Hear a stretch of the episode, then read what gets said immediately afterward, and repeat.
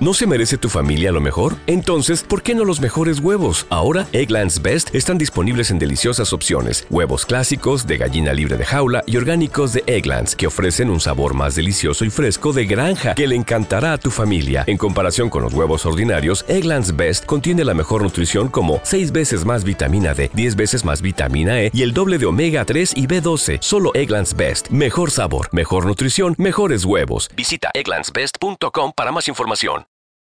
Cuídate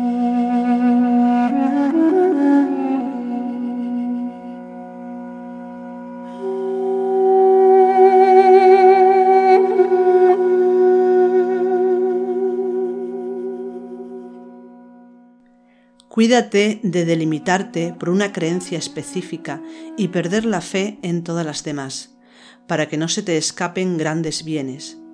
Sé en ti mismo materia para las formas de todas las creencias, pues Dios es demasiado extenso y tremendo como para que lo restrinjas con una creencia en lugar de con otra. Ibn Arabi escribió esto, o según él cuenta, le dictaron esta enseñanza y la, representa, la escribe en su obra Fusus al-Hikam, en los engarces de las sabidurías, eh, un libro muy interesante por cierto, y que nos está hablando de precisamente el no eh, ser dogmático 100% al 100% en, en, una creencia específica o en un sistema de creencias, ya sea una vía filosófica, una religión o cualquier tipo de, línea de pensamiento o de experiencia, eh, nos está indicando una. nos está sugiriendo una apertura eh, hacia la inmensidad, la riqueza infinita del espíritu, de la divinidad. Y no vamos a hablar exactamente de eso, sino vamos a hablar de las creencias en sí mismas, es decir, qué función tienen las creencias, qué tipos de creencias existen, eh, de qué forma nosotros las, las estamos experimentando nuestras propias creencias, qué tiene que ver esto con la fe, eh, y también, eh, ¿qué es el escepticismo? Porque como vamos a ver, también tiene que ver mucho con la creencia, con una modalidad de creencia.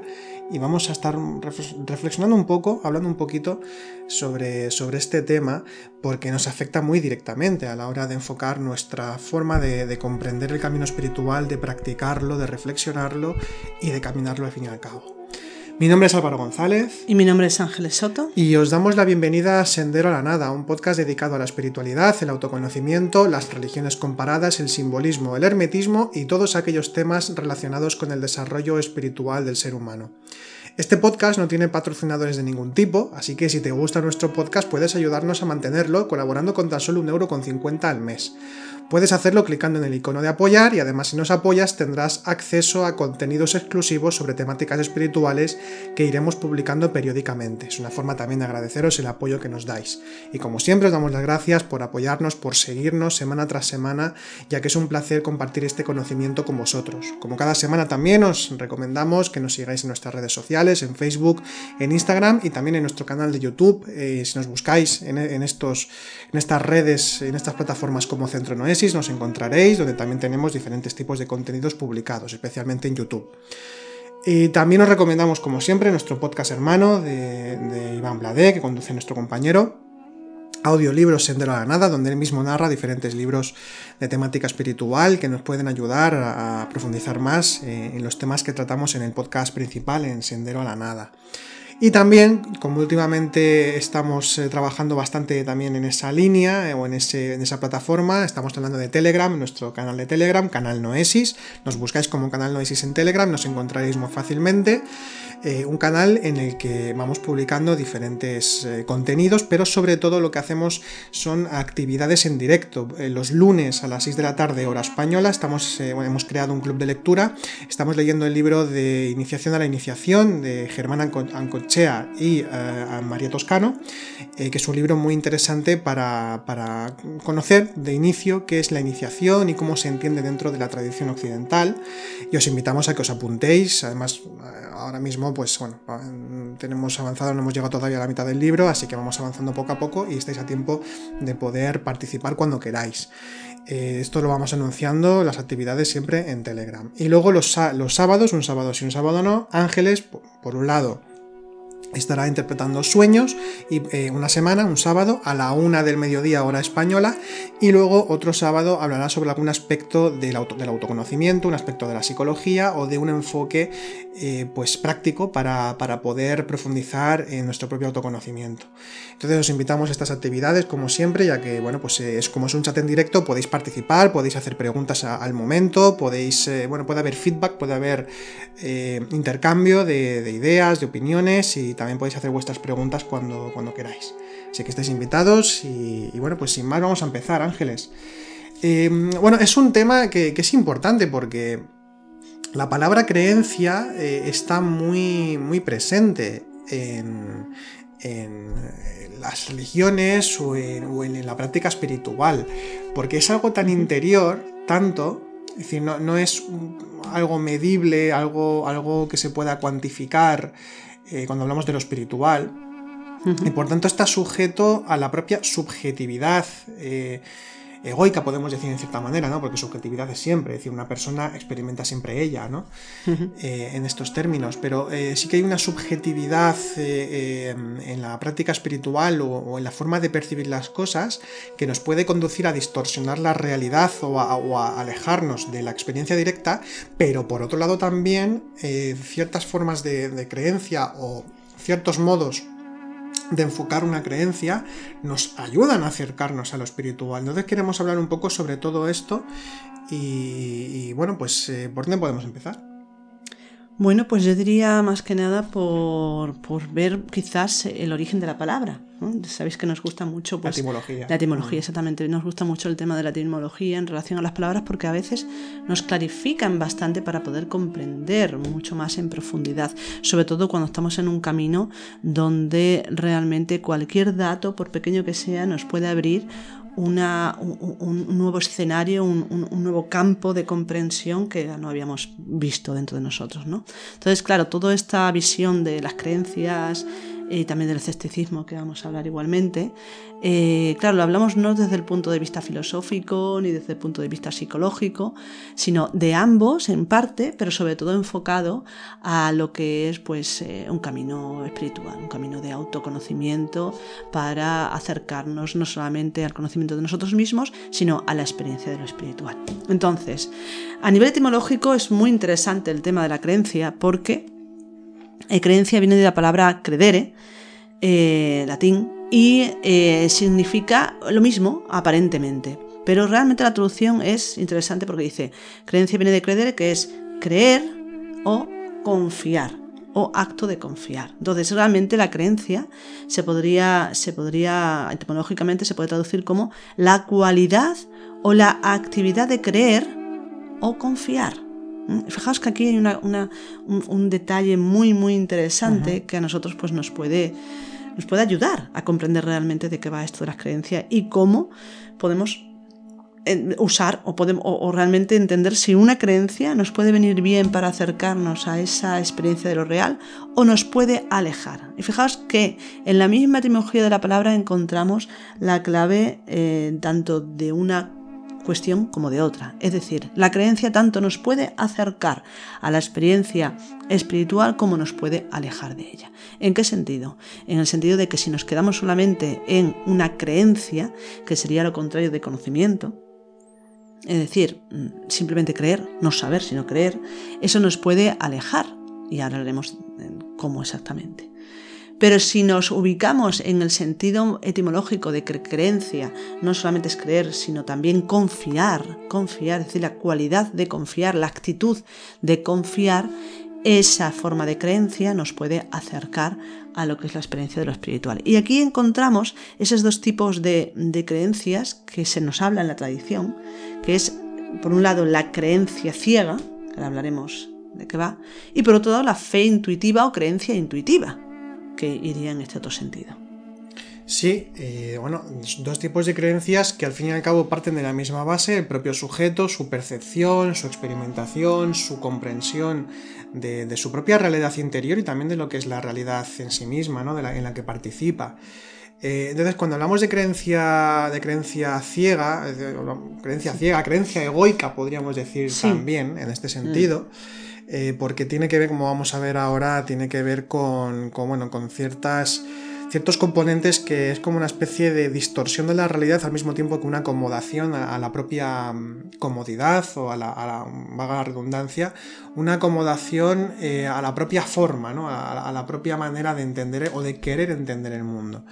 Mientras que la fe intuitiva o creencia intuitiva tiene que ver más con la experiencia directa y con una relación más bien con lo, con lo imaginal, por ejemplo, con la imaginación creadora, un tema que hemos hablado tanto, y tiene que ver con, eh, el dar forma a lo que no tiene forma, es decir, a los contenidos espirituales, por ejemplo. De hecho, realmente cuando hablamos de la, de la creencia eh, ciega, podemos decirlo de esta manera, estamos hablando de una creencia que es, eh, como, como ha dicho Álvaro, egoica en el sentido de que es una creencia más emocional, es una creencia que se defiende a toda costa normalmente, y es una creencia dependiente. ¿Qué quiere decir dependiente? Mm. Es una creencia en la que la persona que está ubicada en ella lo único que hace ha sido escuchar una forma de entender el mundo, una forma, una forma de entender la espiritualidad y se queda con esa forma sin reflexionarla, sin interiorizarla, sin ponerla en duda, sin experimentarla. Realmente se queda con bueno, lo que llamamos el dogma, ¿no? sería pasar de la creencia al dogmatismo, de tal manera que eh, realmente esta creencia nos está impidiendo experimentar la realidad, porque no debemos olvidar que la realidad de lo espiritual y de todo lo que somos realmente cambia constantemente, vivimos en una constante impermanencia de todas las cosas. Somos nosotros también una constante impermanencia de, de todo y internamente vivimos eso a raíz de lo que sería la incertidumbre a través de la, incertidumbre. Por lo tanto, cuando uno se ubica en una creencia fija, sin reflexionarla, sin profundizar en ella, sin ponerla en duda, lo que está haciendo es huir de esa incertidumbre. ¿Por qué? Puede ser por miedo, puede ser por comodidad, puede ser por simplemente formar parte de algo y sentir seguridad a través de eso. Por tanto, ese tipo de creencia nos está imposibilitando para avanzar en nuestro camino interior. Porque si bien una creencia nos puede acercar a una forma determinada de experimentarnos a nosotros a nivel interno, a nivel espiritual, cuando esa creencia se convierte en algo ciego, es decir, en algo que no me permite, porque yo mismo no me dejo, replanteármela, no me permito experimentarla, sino simplemente mm, creer en ello ciegamente, entonces estamos imposibilitando el libre movimiento del espíritu, el libre movimiento, movimiento de la realidad que somos. Algunas características que, de las que podemos hablar sobre las que ya has enumerado, ¿no? Y, cómo, cómo, sustentamos ese tipo de creencia egoica, primeramente eh, tiene mucha relación con la fantasía. Eh, estamos hablando entonces de que eh, estas creencias, la creencia egoica, la, creencia así tan emocional, tan buscadora de certidumbres y de seguridades, supone primeramente mantener un estado de ilusión. Porque distorsiona la realidad, realmente. Igual que un estado psicológico cualquiera, en la ira, el orgullo, el miedo, eh, distorsiona nuestra percepción de la realidad, una creencia egoica o una creencia ciega también distorsiona la realidad, por tanto, porque provienen del mismo principio, del ego, ¿no? del mismo elemento que es el ego. Entonces, eh, supone mantener un estado de ilusión y, eso significa, por tanto, alejarse de la experiencia, de la posibilidad de tener una experiencia realmente espiritual. Porque es como que estamos en el lado, entre comillas, contrario, o estamos utilizando la fuerza ah, de la percepción, eh, de la atención, de, la capacidad reflexiva e incluso emocional, la, estamos eh, utilizando para sustentar algo que, de la que sacamos un alimento, sobre todo muy cómodo, y también muy externalizado como comentabas, porque se sustenta mucho la creencia de este tipo, se sustenta mucho en, la confianza en un grupo o en la confianza en una persona determinada o, en una idea, ¿no? En un ideal, por ejemplo, o, ya sea religiosa o política o de cualquier tipo. Entonces supone mantener un estado de ilusión. También, como bien has comentado, es muy emocional. Es sumamente emocional, es decir, no hay una reflexión, sino que simplemente nos, nos eh, incluso nos, hace sentirnos como vivos, como el que se tira haciendo puenting, por ejemplo, y tiene mucha, o sea, secreta mucha adrenalina, ¿no? Y tiene emociones fuertes, como suele decirse, pues también tiene que ver mucho con esto, con emociones fuertes, al fin y al cabo, como por ejemplo la beatería, que a veces sucede con cierta práctica religiosa en general, ¿no? Con prácticas religiosas, beatería en el sentido, vamos a decir, un poco más peyorativo, de, simplemente tener fe ciega o creencia ciega en, la divinidad, en, el Dios eh, a que se esté siguiendo quien tenga esa forma de creer, eh, pero sin plantearse absolutamente nada, sino simplemente como una entrega, pero que no lleva a ninguna parte, porque falta reflexión, falta profundización, sino simplemente es como un alimento emocional que lo dicho, no lleva a ningún sitio. Eh, y, como estábamos también comentando al principio, es búsqueda de seguridad, de certidumbre e incluso de darle un significado a la propia vida, pero volvemos a lo mismo, un significado que, no lo estoy experimentando yo, sino que me están diciendo cuál es el significado. Me están indicando cuál es el significado desde ese estamento externo, que, que puede ser eso, una construcción religiosa, una vía filosófica, un grupo determinado o un sistema en general de creencias, da igual que, bueno, lo he dicho, da igual que sean religiosas o políticas o ideológicas de cualquier tipo, que al fin y al cabo en ese, sentido es lo mismo, porque es simplemente buscar una seguridad, buscar una certidumbre y darle un significado a la propia vida. Entonces es otra forma, otra, otro modo, otra, otra característica que tiene el tipo de creencia egoica. Y luego la, búsqueda de comodidad, al fin y al cabo, de mm. la búsqueda de comodidad, es decir, de poder construir un edificio cognitivo, un edificio, eh, un edificio en el que pueda sustentar todo lo que yo soy. Recuerdo ahora a, Boris Moraviev que comenta en, su obra, en, Gnosis, comenta en cierto momento en que el, adepto, el, neófito, ¿no? el que comienza en el, camino espiritual, eh, una de las primeras cosas que ha de hacer es eliminar la mentira en sí mismo. Y eso supone eliminar todas las creencias que tiene de sí mismo e incluso de la realidad misma. De hecho, dice literalmente que hay que tirar todos sus dioses por tierra que viene a significar el que nosotros en ese edificio en el que sustentamos toda nuestra forma de entender y de vivir la vida, es, es, tirar los pilares básicos y por eso siempre hablamos también de la revalorización, de la transvaloración y de ese tipo de valores, ¿no? Porque al fin y al cabo, Em, nunca podemos estar seguros del todo si estamos en lo cierto o no, o estamos más cercanos a lo espiritual o no. Por tanto, hay que revisar constantemente y ser capaces, por tanto, de poder tirar nuestros propios dioses por tierra o nuestras formas de entender todo, lo que es la realidad. Por tanto, en la creencia egoica, creencia ciega, la búsqueda de comodidad implica eh, el quedarse siempre en el mismo lugar, por tanto, no se profundiza tenemos esas ideas de ya lo entiendo, es decir, ¿no? he encontrado ese conocimiento o he encontrado, la respuesta. Exactamente, he encontrado la, ya la he encontrado por fin, ¿no? He encontrado la respuesta, ya por fin lo sé. Y claro, ahí ya es cuando desaparece cualquier posibilidad de poder seguir profundizando. Y de aprendizaje, de porque ya sabemos. Exactamente, como ya sabemos, entonces no, no, no seguimos aprendiendo. Y por tanto, es esto que siempre se dice que ya es un topicazo que está muy trillado y, al, estar trillado a veces también se puede malentender. Pero esto de solo sé que no sé nada o el, levantarse cada día como si no supiésemos nada, como que cada día somos nuevos, eh, pues es algo a tener en cuenta a la hora de, aprender, a la hora de, profundizar en el, propio autoconocimiento.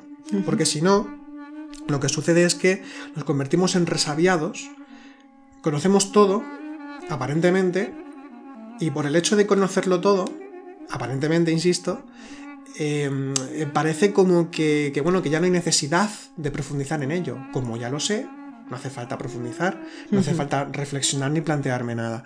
Entonces vemos que la creencia egoica, en definitiva, lo que tiene es... Eh, la, es la creación de una especie de burbuja o de un nivel de percepción pero absolutamente cerrado. Un circuito cerrado que se retroalimenta con todas las características del mismo individuo, es decir, con sus emociones, sus formas de pensar, de, percibir, de, interactuar con la realidad. Entonces eh, se va retroalimentando y, de hecho va sustentando cada vez más su propia creencia, eh, eh, la, va afianzando cada vez más si, no se da la posibilidad la misma persona de poder romper con todo eso. Por tanto, em, eh, creo que es, interesante tener en cuenta que muchas veces cuando hablamos de esto, quizá parece que estamos hablando de otras personas, no me refiero tú y yo ahora, sino cuando reflexionamos sobre sí, esto. Cada persona. Sino cada persona, ¿no? decir. Eso les pasa a los otros. Claro, es decir, sí, sí, es que conozco a tal, o conozco a este grupo, o va, me está, me está sonando cómo las religiones funcionan en ciertos em, Mm. lugares o ciertas maneras. No, no, o sea, con todo el respeto, te lo estoy diciendo a ti que me estás escuchando. Todos caemos. en Exactamente, eso. todos en caemos, e incluso al decir esto también, Ángeles y yo nos lo estamos diciendo o recordándolo a nosotros mismos, de cuidado con esto, porque caemos más fácilmente en la comodidad psicológica o en el ya lo he encontrado, ya lo sé, Ya estoy tranquila. sí, me siento seguro con esto, por fin he encontrado algo que me, que me llena. Ese tipo de cosas son más peligrosas de lo que puedan parecer. Mm. Eh, peligrosas en, en el sentido espiritual, en, el sentido Mm. de que preci- precisamente eh, por estar demasiado convencidos, eso nos va a llevar a que... a que eh, nos cerremos la posibilidad de seguir profundizando. Y de hecho esto también eh, hay que decir que precisamente eh, lo peor que podemos tener son certidumbres y seguridades en este camino buscarlas en la vida práctica, siendo conscientes de que podemos perder seguridades y certidumbres, pero buscar la vida práctica es más legítimo por, bueno, por intentar tener, por ejemplo, sustento, techo, todo ese tipo de cosas que, que son lógicas, ¿no? Son, son más legítimas, pero en el camino espiritual todo es incertidumbre pura. Esto lo hemos hablado un millón de veces, ¿no? Y no es que lo digamos nosotros, se dice siempre en la tradición. Entonces la cuestión es que eh, precisamente una, yo creo que una de las cosas que, que nos pueden ayudar volviendo al tema de la transvaloración o revalorización de, de- de nuestras propias creencias, nuestra propia forma de entender, es siempre tener la capacidad de desarrollar cada vez más la capacidad de la pregunta, del preguntarnos. No estoy diciendo aquí del dudar, porque dudar es un estado psicológico por sí mismo que tampoco nos permite avanzar, sino que es dar vueltas en círculo sin, sin ningún tipo de, de- De avance. de avance. Eh, sino de experimentar, es decir, preguntarnos para poder experimentar, para poder seguir reflexionando. Es decir, la, la pregunta no es poner en duda nada necesariamente, sino simplemente es, eh, la pregunta es eh, la oportunidad de poder seguir profundizando y aprendiendo. Entonces la pregunta siempre tiene que estar presente, ¿no? La incógnita, ¿no? El, La momento, incógnita. el momento ese aporético que se llama, ¿no? Que te descubre o te abre a la posibilidad de descubrir nuevos paisajes. internos. Exactamente, exactamente. Porque si no, lo he dicho, nos convertimos en resabiados y, y- y muy comoditos en nuestra, en nuestra creencia particular. Bueno, no sé si quieres comentar alguna cosa más de la creencia Pues sí, egoica o porque todo esto que has comentado está completamente de acuerdo, pero a veces hay una hay, hay otra otra actitud ¿no? interna, otro estado psicológico que nos hace aferrarnos a la creencia a toda costa, que es el miedo. Totalmente. del miedo. De hecho, más de una vez he escuchado yo a una persona decir que prefieren creer a ver. ¿Mm? ¿Por qué? Porque hay un miedo interno a, lo que uno se pueda encontrar. Entonces, en la creencia es como que uno se queda ahí refugiado, oculto en sí mismo, pero en una posición que es cómoda, es decir, que no te saca de, esa, de lo que se suele llamar esa zona de confort, ¿no? Y que no te hace pasar pues ese miedo que puede implicar pues el autodescubrimiento o el cuestionamiento o incluso el descubrir, sobre todo, eso es lo que da miedo, descubrir que lo que creemos no es real o no nos sirve. Para subsistir o para, para continuar existiendo tal como somos. Entonces también viene una huida de la realidad, que se, utiliza la creencia muchas veces como una huida Totalmente. inconsciente de la realidad Totalmente. eh, y, y- y del poder profundizar como acabas de, de decir, desde luego. Pero bueno, ve- vemos aquí que tenemos como esa fuerza eh, de- del creer o esa fuerza de la percepción y de poder abordar lo que es la realidad en sí misma desde ese lado, pero por otro lado tenemos algo que, eh, bueno, algo, o el siguiente, la siguiente forma de creencia, mejor dicho, eh, que es lo que podemos llamar creencia intuitiva o fe intuitiva que tiene, es algo muy diferente, no tiene nada que ver con lo que acabamos de, de comentar. De hecho, la fe intuitiva eh, eh, primeramente comienza por... eh, que es lo que permite dar forma a los contenidos espirituales y experimentarlos. Es decir, la fe intuitiva, en, cierta moda, en cierto modo, no sé, saber qué puedes añadir tú ahora con, con esto, eh, sería como el saber que eso está ahí, no estar muy seguro, pero ir hacia ello. Sí, bueno, lo que, lo que yo entiendo por, por fe intuitiva es precisamente fe intuitiva o creencia intuitiva, podemos decir así. Claro, porque tal y como hemos descrito la creencia, la creencia ciega, claro, uno se plantea y dice, bueno, pues entonces paso realmente Claro. de, de acercarme a ninguna tradición espiritual ni a nada.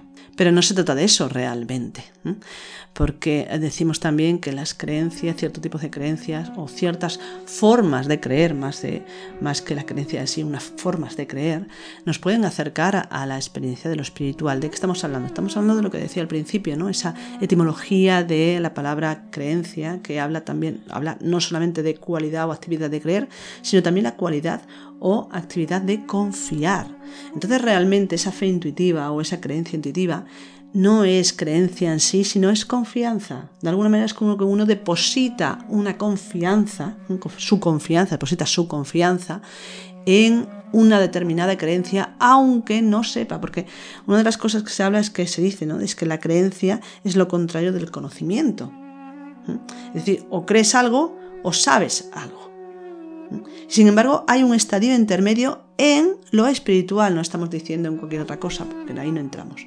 En el camino espiritual hay un estadio intermedio entre lo que es la creencia, donde uno no sabe ni ve nada, a el conocimiento, donde uno ya sabe perfectamente y ha visto o ha experimentado. Y ese estadio intermedio es lo que llamamos fe intuitiva o eh, creencia intuitiva, que sería en realidad un acto de confianza. Un acto de confianza confianza que es eh, eh, el, permitirte o el abrirte a ti mismo ante la duda de que eso sí pueda ser. De alguna manera hablamos de la, de la duda, de, replantearse las creencias, de no quedarse en simplemente con lo que nos dicen y no hacer nada más, sino replantearnos, observar, eh, dudar. ¿Y qué sucede con cuando hay esa confianza? Cuando hay esa confianza es que se activan las, la, la, la capacidad de reflexionar, pero en ambas líneas, en ambas direcciones. Es decir, con la creencia intuitiva uno no es que se crea 100% esto que se está diciendo o bueno, lo que la creencia que sea, pero tampoco la niega. Entonces hay una actitud de apertura, una actitud de reflexión, una actitud de receptividad. Y esto es lo interesante, porque una creencia con una actitud de receptividad estamos abiertos para qué? Para realmente poder comprobar no comprobar esa creencia, si es así, sino comprobar realmente si esa creencia es o no es. Porque uno precisamente desde la confianza está abierto a lo real, a lo real de su propia experiencia. Y ahí entonces comprobará si algo es cierto o no, algo no es cierto. Pero cuando nosotros eh, eh, caemos contrario, es decir, o aceptamos ciegamente esa verdad, no estamos eh, en ese estado de receptividad para comprobar nada. Y si caemos en lo contrario, es decir, negar esa creencia, tampoco nos permitimos comprender porque ya sabemos, es decir, que no es real. Por lo tanto, la confianza, es un ese acto de confianza es un acto de apertura total a que lo que creemos pueda ser real. O por lo menos, si no lo es, que podamos comprobar que no es. Exactamente. Y es que es lo, que, lo que nos permite precisamente esta forma de, creencia o esta forma de, fe, como bien decías, bueno, la experiencia más directa y, el abrirse a la posibilidad del aprendizaje, sabiendo lo que, no, lo que, puede ser y que no, y que no puede ser. Y además eh, nos permite, como decíamos antes también, dar forma a los contenidos espirituales y experimentarlos directamente. Entonces ahí es, venimos con la frase, entonces nos vamos a la frase de, de Ibn Arabi, la cita de Ibn Arabi, con el de no te cierres a una creencia determinada, sino que la divinidad Dios es absolutamente tan vasto y tan tremendo que, no puede contenerse solo en un lugar. Entonces, em, aquí viene a la respuesta, eh, un intento de respuesta a lo que tú decías, dice, bueno, entonces creemos o no creemos, ¿no? Alguien se podría preguntar con la otro tipo de creencia, entonces pues mejor no creer en nada. No se trata tampoco de eso, sino de asumir un conocimiento que tiene todo un linaje espiritual detrás, que tiene toda una una experiencia detrás que, se ha dado a lo largo de la historia dentro de una tradición determinada, la que sea, y que por tanto esto se ha vivido, se ha experimentado y está presente. Tiene su propia presencia, tiene su propio sabor, tiene su, propia, su propio estar y su propia continuidad por aquellos que lo siguen experimentando, por grupos de almas que lo han experimentado, como también se dice tradicionalmente. Y precisamente la actualización y reactualización del conocimiento y de formas de abordarlo y de experimentarlo nos lleva a, la, experimentación misma. ¿Qué quiero decir con esto? Que también ideas, es decir, conceptos, prácticas, cosmovisiones, eh, las religiones en general, eh, los mapas del camino, que tenemos pendiente de hacer algún día algún podcast sobre el tema, de mapas del camino, eh, sistemas de, conocimiento espiritual, eh, los diferentes, o como tocamos hace poco, los cultos mistéricos, es decir, con mm. todas sus iniciaciones y todas sus formas muy determinadas para allegarse a lo divino. Eh, todo esto eh, nos ayuda precisamente a poder profundizar. Es como un poco como siempre la paradoja, ¿no? La, paradoja mm. de, los, de, lo espiritual. Paradoja espiritual, ¿por qué? Porque al mismo tiempo que las creencias no son absolutamente em, reales o depende cómo se enfoquen, nos llevan hacia la ilusión, enfocadas de otra manera, siendo conscientes de que son eso, medios, no fines en sí mismos, nos permite el poder eh, experimentar lo espiritual y allegarnos a esa realidad. Entonces tiene mucha relación con la imaginación creadora, con lo imaginal. De hecho, cuando estamos hablando de cosmovisiones, de cosmogonías, de todos los preceptos o, las líneas de pensamiento, las líneas importantes dentro de cualquier religión o, vía filosófica esotérica. Los mapas del camino, sistemas de conocimiento, por ejemplo, que podemos estar trabajando, por ejemplo, nosotros, ¿no? Cualquier línea. Todo esto es puro símbolo. Son medios, herramientas que tenemos, cognitivas, espirituales, emocionales, místicas, prácticas de todo tipo. Eh, son sistemas que nos permiten poder experimentar esa realidad porque el ser humano vive en la materia y en el concepto o en la idea. Vivimos en el lenguaje también, vivimos, vivimos y percibimos eh, a través de una serie de elementos eh, que, son, digamos, necesarios para poder seguir viviendo en la existencia del mundo físico. Por tanto, es utilizar esas herramientas como medios, eh, insisto, no como fines, que, es, entendemos que los sistemas de conocimiento en general eh, son fines en sí mismos, entonces estaríamos otra vez yéndonos hacia el dogma, hacia la creencia ciega. Por tanto, son medios que nos permiten el poder profundizar en el propio autoconocimiento y el acercarse a la unidad, acercarse a, todo, a, toda esa realidad trascendente que supera por mucho no infinitamente al símbolo. Por tanto, cualquier sistema de conocimiento es puro símbolo y eso significa también que es significado. Quiere decir que es significado. nos acerca a significados profundos, nos da un sentido determinado, nos orienta, pero eh, volviendo otra vez a Inarabi, igualmente no hay que quedarse con uno, concreto. Tampoco es que tengamos que ser picaflores, que esto lo hemos dicho muchas veces que no, que no es recomendable. No picaflores de ir yendo de un lugar a otro, sino simplemente de ir abarcando de más en más según las necesidades del ser, según las necesidades del momento, en el momento de nuestro propio trabajo interior, hacia dónde ir, hacia dónde dirigirnos, en cierta manera. Entonces la fe intuitiva, como, como hay confianza, eh, es confianza en la divinidad, confianza en el camino, confianza en, la, que, en la que uno sabe que dentro de la incertidumbre, y la impermanencia de, lo que es lo real, eh, siempre vamos a llegar a buen puerto en cierta manera, no sé, es como cierta confianza mm. en ese sentido, ¿no? Sobre todo lo que hace eh, a, un nivel positivo, porque la creencia egoica también nos cambia la percepción, pero eh, tiene que ver mucho con un cambio de percepción del mundo mucho más abierto y cada vez más luminoso, más espiritual. Eso es lo que nos tiene que aportar la fe intuitiva, cada vez más apertura, no cerrazón, no sistema cerrado, sino mm. apertura. Y hay que tener en cuenta también una cosa, que a veces cuando, con, desde esa confianza nosotros pues eh, volcamos nuestra confianza en una creencia determinada, pero con esa actitud definitiva o de, o de, bueno, de reflexión y de confianza en ella. Eh, eh, reflexionamos, profundizamos y llegamos a comprobar, a experimentar que aquello en lo que creíamos era falso. Esto se puede entender como que vaya error porque he perdido mi tiempo en creer algo, ¿no? Pero no, no es así, es todo lo contrario.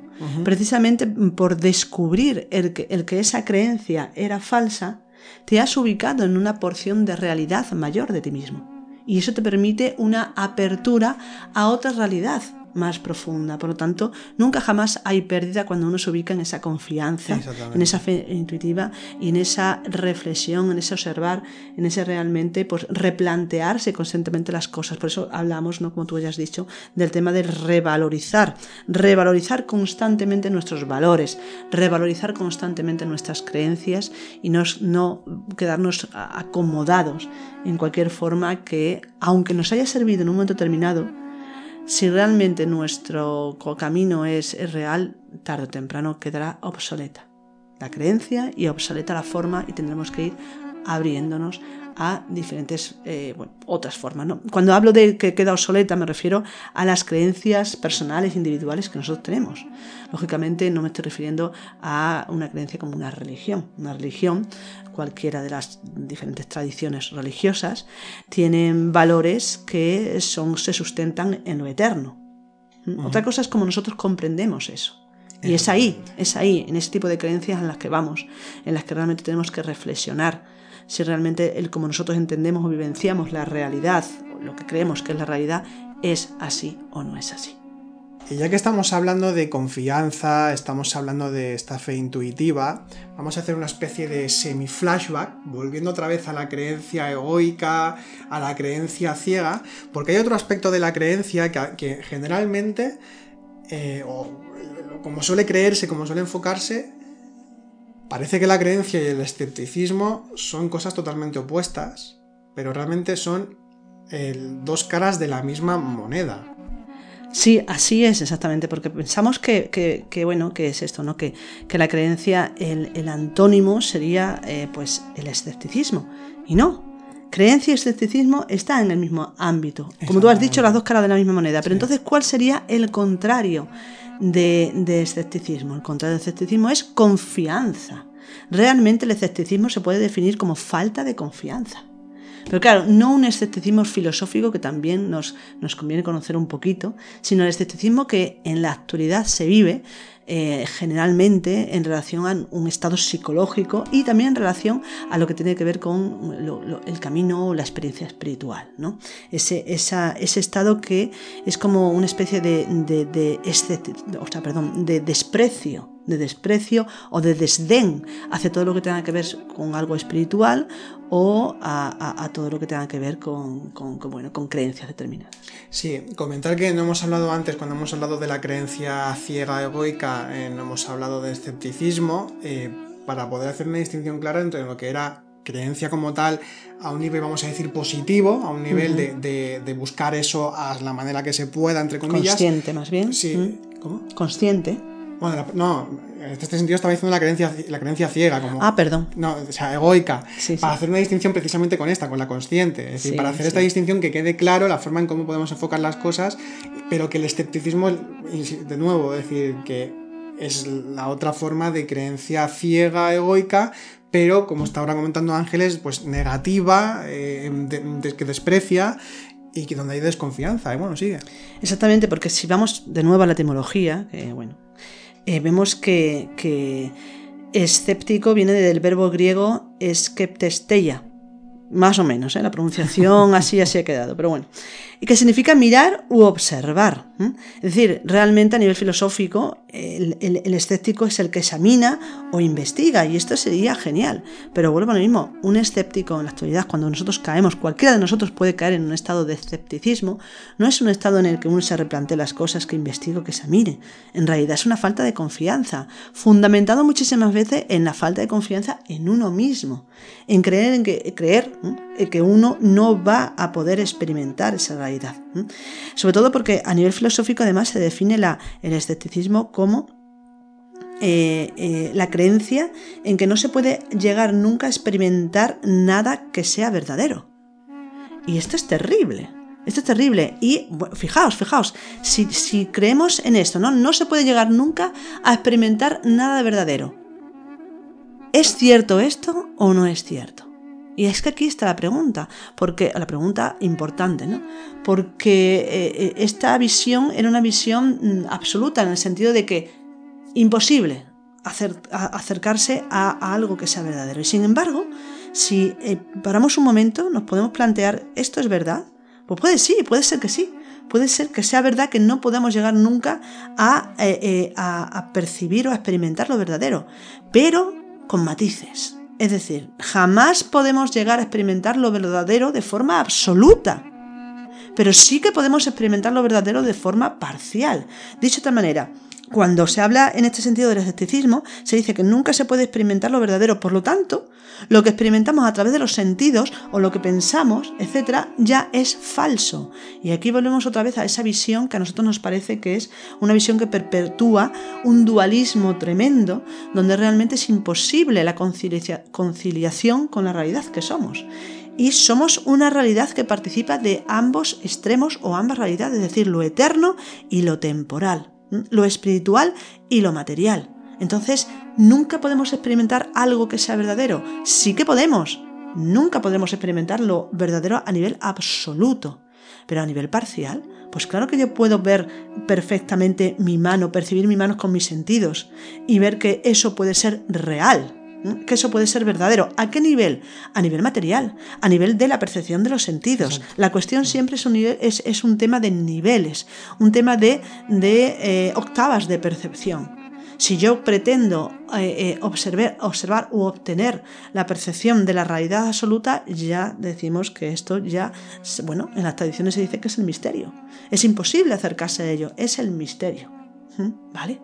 Pero entre ese misterio inalcanzable, inasumible y la realidad más cercana que yo percibo con los sentidos, ¿por qué hemos de decir que uno es lo real y otro es lo falso? Y aquí es donde está el problema. Aquí es donde está el problema siempre que perpetúa esa, esa, eh, ese dualismo que nos separa de lo que somos. Mm, dejemos ya de lado el dualismo y ubiquémonos en la visión de la inmensa riqueza de lo que somos. Somos parciales y somos eternos. Somos temporales y somos absolutos. Todo forma parte de nosotros. Por lo tanto, ¿podemos decir que podemos percibir lo real? Sí, lo real, pero teniendo en cuenta que lo real es parcial. Será una realidad que puedo tomar por un momento determinado y que me sirve en un momento determinado, como cualquier creencia que me puede servir en un momento determinado. Pero no tomemos esa creencia como algo absoluto, que aquí es donde entra la problemática siempre con la percepción, la problemática siempre con las creencias y con nosotros mismos. El cambiar eh, o, el intercambiar los niveles de percepción y los niveles de concepción. Una cosa es cómo percibimos una realidad y otra cosa es cómo percibimos otras. Y tenemos que aprender a ubicar cada cosa en su lugar. Porque si ubicamos cada cosa en su lugar, lo que estamos haciendo es otorgar la riqueza inmensa al ser de lo que somos, a la realidad de la que formamos parte. Y no otra vez cae en esto. Y el escepticismo en la actualidad es esto. Pensar que no podemos obtener la experiencia de lo verdadero, lo verdadero así en plan máximo total, algo absoluto, algo inalcanzable. Entonces, claro, nos estamos alejando completamente de lo real, nos estamos alejando completamente de nuestra eh, posibilidad de experimentar, aunque sea en un ápice, lo verdadero y lo espiritual. Es que es, eh, sí, un poco que decir lo que has comentado eh, sobre, sobre lo de hecho está, está muy claro. De hecho, bueno, em, algunas características más de, cómo el escepticismo, al menos en la actualidad, o ese estado psicológico que podemos llamar escepticismo, ya no como movimiento filosófico o como entendido, o, incluso en la actualidad también, como los escépticos simplemente se sustentan en el dogma de ahora, que es la ciencia, que puede, en algunas cosas estará totalmente en lo certero, pero en otras no tiene forma de comprobar y por tanto negarlo es un absurdo, igual que decir claramente que sí. Eh, pero la cuestión es que no hay experiencia directa cuando estamos hablando de lo espiritual. En el escéptico, es decir, no creo en Dios o no creo en el espíritu, no creo en que esto pueda ser así o tal. Eh, es que no hay experiencia, hay desconfianza, como ya hemos visto. Y, hay, otro punto en común con la creencia ciega o creencia positiva, creencia egoica que, que estamos viendo, que es también posiblemente el miedo ya sea consciente o inconsciente, a romper con certidumbres y comodidades cognitivas, psicológicas. Sí, y, ahí vemos una línea muy clara entre una cosa y la otra. Es decir, hmm. mientras yo no creo, yo tengo mis propias creencias, que es que es un poco, realmente es un poco lo mismo. Lo mismo. Es decir, creo en otra cosa, es decir, creo que no creo en esto, por ejemplo. ¿no? Hmm. Y, hay, y hay un fenómeno psicológico que, que reacomoda, va a redundancia, psicológicamente, eh, nuestras eh, propias creencias y en el escepticismo está muy marcado que es la disonancia cognitiva. También hay la creencia ciega, ¿eh? pero la disonancia cognitiva está... ¿Qué es la, disonancia cognitiva? Lo pongo con un ejemplo, ya se acabamos antes. la disonancia cognitiva es que, por ejemplo, yo me crío con unas, o me crían con una serie de valores éticos, morales, yo que sé, por ejemplo, muy pacifistas y todo, y que la familia o ese tipo de cosas. Y entonces llega un momento en el que, por lo que sea, pues hay una guerra, entonces soy un soldado pero mis valores en un principio son, o sea, chocan, el, porque soy pacífico y demás, entonces choca con lo de hacer la guerra, pero al final acabo reacomodándome o autoconvenciéndome eh, para que esa tensión desaparezca que estoy con la, guerra estoy protegiendo a mi familia o estoy protegiendo a la patria o, lo que sea, por ejemplo. Eso es disonancia cognitiva. Es decir, disonancia cognitiva es que eh, aparecen como dos situaciones o, dos momentos, circunstancias en las que se recrea en mi interior una tensión psicológica, porque por un lado está como esto de los que, siempre ha salido en las series y demás, lo del que me sale por un lado del demonio y el ángel en el otro, de que te dicen una cosa y la otra, se crea ahí una tensión ¿no? Pues al final se reacomodamos de forma más consciente o inconsciente la, situación para poder estar otra vez cómodos. En el escepticismo y en la creencia ciega es otro punto en común que tienen, sí. Eh, eh, de que hay una reacomodación constante de, aquello que parece que va a decirme, va a desmontar mi, creencia, que va a desmontar lo, lo, que creo que es. Entonces lo reacomodo, lo de una explicación X y entonces ya pues otra vez he encontrado una respuesta. Esto es muy curioso, pero en el tema de las creencias, eh, las reacomodaciones a veces cuando no hay una, una, lógica coherente, eh, se reacomoda simplemente con eh, el, tema, por ejemplo, de la conspiración, de la mentira, de la invención. Y esto lo vemos en, muchos sitios, y no me estoy refiriendo a ningún tema concreto, sino en general. Cuando alguien realmente no quiere cambiar su creencia, aunque le estén presentando pruebas directamente contundentes, contundentes siempre va a pensar en que se le está mintiendo. Por ejemplo. O a nivel religioso, ¿cuántos cismas ha habido a consecuencia de, eh, bueno, de, un conflicto que se ha dado? Eh, porque a nivel teológico eh, había una, una, serie de reacomodaciones para poder explicar cosas que en un principio no tenían explicación porque no, quizá no tenían ningún sentido y entonces, claro, al final unos se quedaban con una creencia, otros con otra, y entonces había como cismas, habían como separaciones. Mm. Sí, sí. Y de hecho, esto es una opinión que tenemos Ángeles y yo, consideramos que en prácticamente todas las religiones hay bastante teología que intenta simplemente tapar huecos, como si fuesen huecos argumentales, eh, tapar huecos ante cosas que no tienen ningún sentido y que se intentan justificar sí o sí. ¿Por qué? Porque se crea una, disonancia cognitiva también, es decir, una tensión de decir, vamos, estamos diciendo esto, resulta que por otro lado estamos diciendo lo otro, no tiene sentido. Entonces, mira, lo explicamos de esta manera y entonces, bueno, salimos del paso, ¿no? Que yo no digo que se haya hecho adrede siempre, Hmm. Aunque seguramente que otras veces sí que se ha hecho aposta para, para que todo tenga una especie de coherencia ¿no? Hmm. argumental dentro de una teología.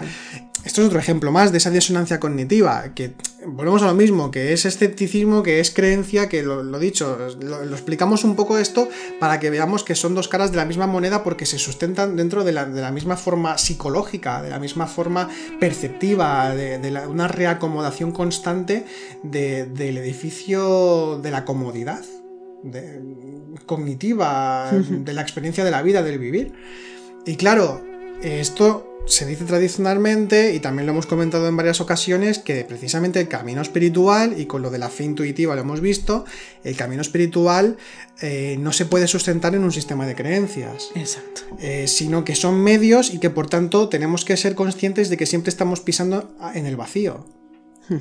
Por eso, eh, el podcast, como alguna vez hemos comentado, también se llama Sendero, a la Nada. Tiene que ver un poquito con esto en parte. Que algún día, Ángeles, quizá deberíamos hacer algún podcast explicando también lo que es el Sendero a la Nada, hablar del mm. absoluto, hablar de algunos de estos temas, de explicar más bien, mejor qué es el Sendero a la Nada o lo que nosotros ¿Por qué titulamos este podcast así? Porque cuando estamos hablando precisamente del sendero a la nada, es en el lugar en el que no hay concepto, donde no place concepto, donde no place comodidad, donde no eh, se puede ubicar una idea determinada para poder explicar o para poder convencernos o para poder ni siquiera experimentar lo real, sino que trasciende todo eso. Que esto nos lleva precisamente a lo que algunos místicos, como por ejemplo Miguel de Molinos o Margarita Porete y otros tantos, eh, que, no se, que se despiden de las virtudes o que el desprendimiento total es incluso el desprendimiento de Dios mismo, de cualquier, de forma. cualquier forma de sí mismo y que eso es donde está la, gracia más elevada. Como decía Margarita Porete, ¿no? Eh, virtudes me despido de vosotras. En un momento determinado de su proceso iniciático en el libro este, en su obra del El espejo de las almas simples. Y es algo realmente de, una, de una brillantez literaria y de una mística tan elevada cuando Mm. indica esto, porque está hablando de la trascendencia de la trascendencia. Que Plotino también en el, en el neoplatonismo también nos lo encontramos en esa misma línea. O la teología de Dionisio, pues es que hay tanto Dionisio el Are- el Areopagita, Mm. hay tantas, eh, tantas indicaciones, el taoísmo, tantas indicaciones que nos hablan precisamente de que no te sustentes en ninguna forma, no te quedes en ninguna forma, Exacto. sino que simplemente son medios, no fines. Eh, como también eh, mencionamos hace poco en un podcast, como dice en el taoísmo. Como dice ex- Farabi con el existen- texto de hoy. Exactamente, existen, existen guías, pero no senderos trazados. Por tanto, todo sistema de conocimiento tiene que ser una sugerencia, tiene que invitarnos, tiene que llevarnos a. Los sistemas de conocimiento espiritual eh, son realmente poesía, son símbolos, son sugerencias, son... eh, bueno, es que hay que leerlos entre líneas incluso para poder realmente experimentarlos. Es, es, eh, es algo que, que, que siempre se, se ha dicho, de una forma más velada o no, pero es que es así, es decir, el sistema de conocimiento que utilicemos para abordar lo espiritual es temporal, es una necesidad del momento, pero que nos lleva a lo trascendente, a, lo atemporal, a lo transespacial, a lo transtemporal. Por tanto, eh, nosotros lo que estamos buscando es eh, el- la anapausis, ¿no? el reposo, como, en el- como dice en el Evangelio de María, el reposo totalmente espiritual. Y eso implica precisamente el desprendimiento total de cualquier idea, de cualquier, cualquier forma. de cualquier forma, de cualquier ámbito, De cualquier eh, estructura. de cualquier estructura, tal cual. que nos ha servido previamente. Exactamente, exactamente. Digamos que, bueno, mm, hay un momento determinado en el que leemos el mapa, pero una cosa luego es caminar el mapa y encontrarte in situ con situaciones que en el mapa, en el mapa no, no dice exactamente. Y es ahí donde se encuentran realmente los secretos, el misterio, ¿no? Por eso lo de leer entre líneas, donde no hay palabras, donde se encuentra lo real también, por otro lado, aunque en la palabra también hay otra porción de lo real. Totalmente. Esto también me recuerda a- al poema este, ¿no? De, de Caminante no hay camino, Se hace camino al se hace camino al andar, pero, pero, a la vez que haces camino al andar, tú mismo al andar desdibujas el camino que andas. Exactamente, exactamente. Si vas hacia la nada, claro. Pues sí. Bien, pues si te parece te terminamos ya. Eh, esperamos, como siempre, que, que os pueda ser de utilidad, que, que os pueda ser invitar a la reflexión sobre cómo enfocamos el camino espiritual a, a la hora de, bueno, de, de cómo son nuestras creencias, de en qué confiamos, en qué desconfiamos, cómo somos de escépticos o cómo somos de creyentes ciegos en ciertas cosas eh, y, a- y al mismo tiempo de cuánto o de qué modo experimentamos lo real y cómo utilizamos los sistemas de conocimiento teóricos y prácticos, da igual cuáles sean los que estamos ah, trabajando, en los, que en estemos profundizando, pero bueno, de qué modo eh, los estamos enfocando, si se queda en el dogma, si se queda simplemente como una herramienta que nos permite ir más allá de ella misma. Y bueno, pues era un poquito lo que queríamos compartir, lo que queríamos eh, presentar esta, esta semana. Así que bueno, sin más, eh, os deseamos feliz semana, que vaya muy bien. Feliz y consciente semana. Hasta otro día.